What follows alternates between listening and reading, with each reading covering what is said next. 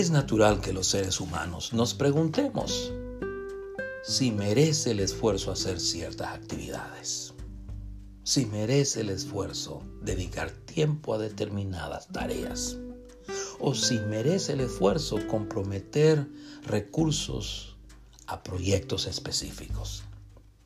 No es raro que uno se pregunte si en vano hace las cosas, si en vano se sacrifica por hacer determinadas actividades, o si en vano compromete recursos que ha adquirido con mucho sacrificio. Por ejemplo, un joven o una joven se pregunta si merece el esfuerzo estudiar en la universidad por cuatro o cinco años. Un joven o una joven se pregunta si merece el esfuerzo dar tiempo de voluntario en un refugio para personas necesitadas o para personas enfermas en un hospital para ayudar a los pacientes. Asimismo, un creyente se pregunta si merece el esfuerzo orar a Dios, alabar a Dios, agradecer a Dios, comprometerse con Dios, obedecer a Dios, o servir a Dios a lo largo de su vida. Como conocedor de la naturaleza humana, el Señor Jesús anima a sus discípulos a clamar a Dios mientras que estuvieran en la tierra. Voy a repetir esto. Como conocedor de la naturaleza humana, el Señor Jesús anima a sus discípulos, motiva a sus discípulos a clamar a Dios mientras que estuvieran en la tierra al recordarles que a su debido tiempo haría justicia a sus escogidos, que lo hacen de día y de noche. Porque sabía que los seres humanos se preguntan si merece el esfuerzo hacer las cosas que hacen, dedicar tiempo a las tareas que realizan o comprometer recursos a determinados proyectos. En San Lucas 18, 7 y 8 el Señor motiva a sus discípulos a no cansarse, a no desanimarse, a no desalentarse de clamar a Dios de día y de noche a lo largo de sus vidas. Voy a repetir esto. Nuestro Señor anima a sus discípulos a no cansarse, a no desanimarse, a no desalentarse de clamar a Dios el Padre de día y de noche a lo largo de sus vidas. Es decir, el Señor Jesús motiva a sus discípulos a no rendirse, a no claudicar, a no abdicar, a no dejar de clamar a Dios. Tengamos presente que clamar a Dios significa pedir su ayuda, significa pedir su socorro y hacerlo con vehemencia, hacerlo con fuerza, hacerlo con intensidad e inclusive hacerlo con desesperación. También significa dar voces pidiendo su favor o su ayuda. Las Sagradas Escrituras muestran que las personas temerosas de Dios, que las personas de fe, que las personas que creen en Dios, claman a Él cuando están enfermas, cuando son tratadas injustamente, cuando se sienten abandonados o abandonadas por los demás o cuando están en peligro de muerte. Voy a repetir esto. Las sagradas escrituras muestran que las personas temerosas de Dios, que las personas que creen en Dios claman a Él cuando están enfermas, cuando son tratadas injustamente, cuando se sienten abandonadas por los demás o cuando están en peligro de muerte. Por ejemplo, en Santiago 5.4, Santiago afirma que el clamor de los jornaleros que han sido engañados por sus patrones llega delante de Dios y que no es ignorado por Él. Nuevamente voy a decir esto. Santiago afirma en este texto que el clamor de los jornaleros que han sido engañados por sus patrones llega delante de Dios y que eventualmente les hará justicia.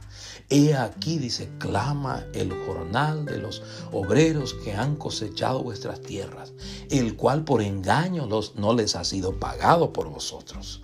Y los clamores de los que han cegado han entrado en los oídos del Señor de los ejércitos.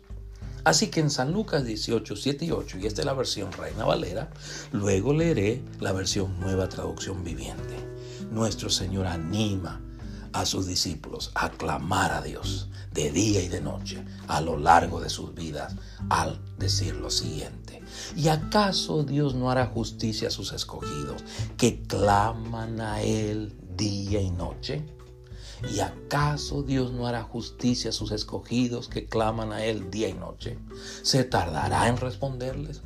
Os digo que pronto les hará justicia. Os digo que pronto les hará justicia, pero cuando venga el Hijo del Hombre, hallará fe en la tierra. Ahora esta es la versión nueva traducción viviente. Si hasta Él dio un último veredicto al final, ¿acaso no creen que Dios hará justicia a su pueblo escogido que clama a Él de día y de noche? ¿Seguirá aplazando su respuesta? Les digo, Él pronto les hará justicia. Pero cuando venga el Hijo del Hombre, ¿a cuántas personas con fe encontrará en la tierra? Les recuerdo en cuanto al Evangelio de Lucas, en donde se encuentran estos versículos, que Lucas testifica que escribió su Evangelio después de investigar con diligencia todas las cosas concernientes al nacimiento, a la vida, al ministerio, a la pasión, a la muerte, al entierro, a la resurrección y a la ascensión del Señor Jesús. Si usted compara los dos evangelios, es decir, Mateo y Lucas, que relatan el nacimiento de nuestro Señor Jesús, observará que Lucas da más detalles de ello, porque quería contar a Teófilo ordenadamente eventos relacionados a su vida, ministerio, enseñanza, misión y obra redentora. De acuerdo con el orden cronológico que Lucas presenta del ministerio del Señor Jesús, los eventos descritos en el capítulo 18 señalan que el Señor Jesús estaba en su tercer año de ministerio, cuando era resistido, rechazado y hostigado por los líderes religiosos. Voy a repetir esto. Nuestro Señor era resistido, era rechazado, hostigado y hasta perseguido por los líderes religiosos. En este tiempo el Señor Jesús ya no era popular entre la gente porque les demandaba, les exigía un compromiso mayor con Él y el reino de Dios que con sus tradiciones, sus amistades, sus familiares, sus costumbres, sus rituales e inclusive sus hábitos personales. En su tercer año, el Señor Jesús pasa la mayor parte de su tiempo con sus discípulos, con aquellos más cercanos a Él para prepararlos para su partida y su futuro ministerio entre la gente. Así que en Lucas 18, 7 y 8, nuestro Señor Jesús concluye la parábola de la viuda y el juez injusto, animando, motivando a sus discípulos a no cansarse, como dije anteriormente, a no desanimarse a no desalentarse de clamar a Dios, de llamar a Dios de día y de noche a lo largo de sus vidas. ¿Por qué los creyentes claman a Dios? ¿Por qué los creyentes claman a Dios? Los creyentes claman a Dios porque saben y creen que Él es justo. Ellos saben y creen que Dios mueve a las personas a tratarse justamente los unos a los otros. Ellos claman a Dios porque saben que Él es bueno, que Él es bondadoso y que Él los empodera por medio de la presencia del Espíritu Santo a realizar o hacer aquello que es bueno y a resistir aquello que es malo. Ellos saben y creen que Dios ayuda a las personas a ser consideradas las unas con las otras, movidas o guiadas por el Espíritu Santo. Los creyentes claman a Dios porque saben y creen que Él es fiel. Ellos saben y creen que Dios ayuda a las personas a edificarse mutuamente. Los creyentes claman a Dios porque saben y creen que Él es misericordioso. Ellos saben y creen que Dios motiva a las personas, los creyentes, a las personas que le temen, que le reverencian, a ayudarse mutuamente. Así que claman a Dios porque saben y creen también que Él es poderoso, que Él los capacita a hacer aquello que ellos no pueden hacer. Así que usted no pierde su tiempo clamando a Dios, llamando a Dios. Usted más bien maximiza su tiempo haciéndolo. Usted maximiza su relación con Dios clamando a Él por su ayuda.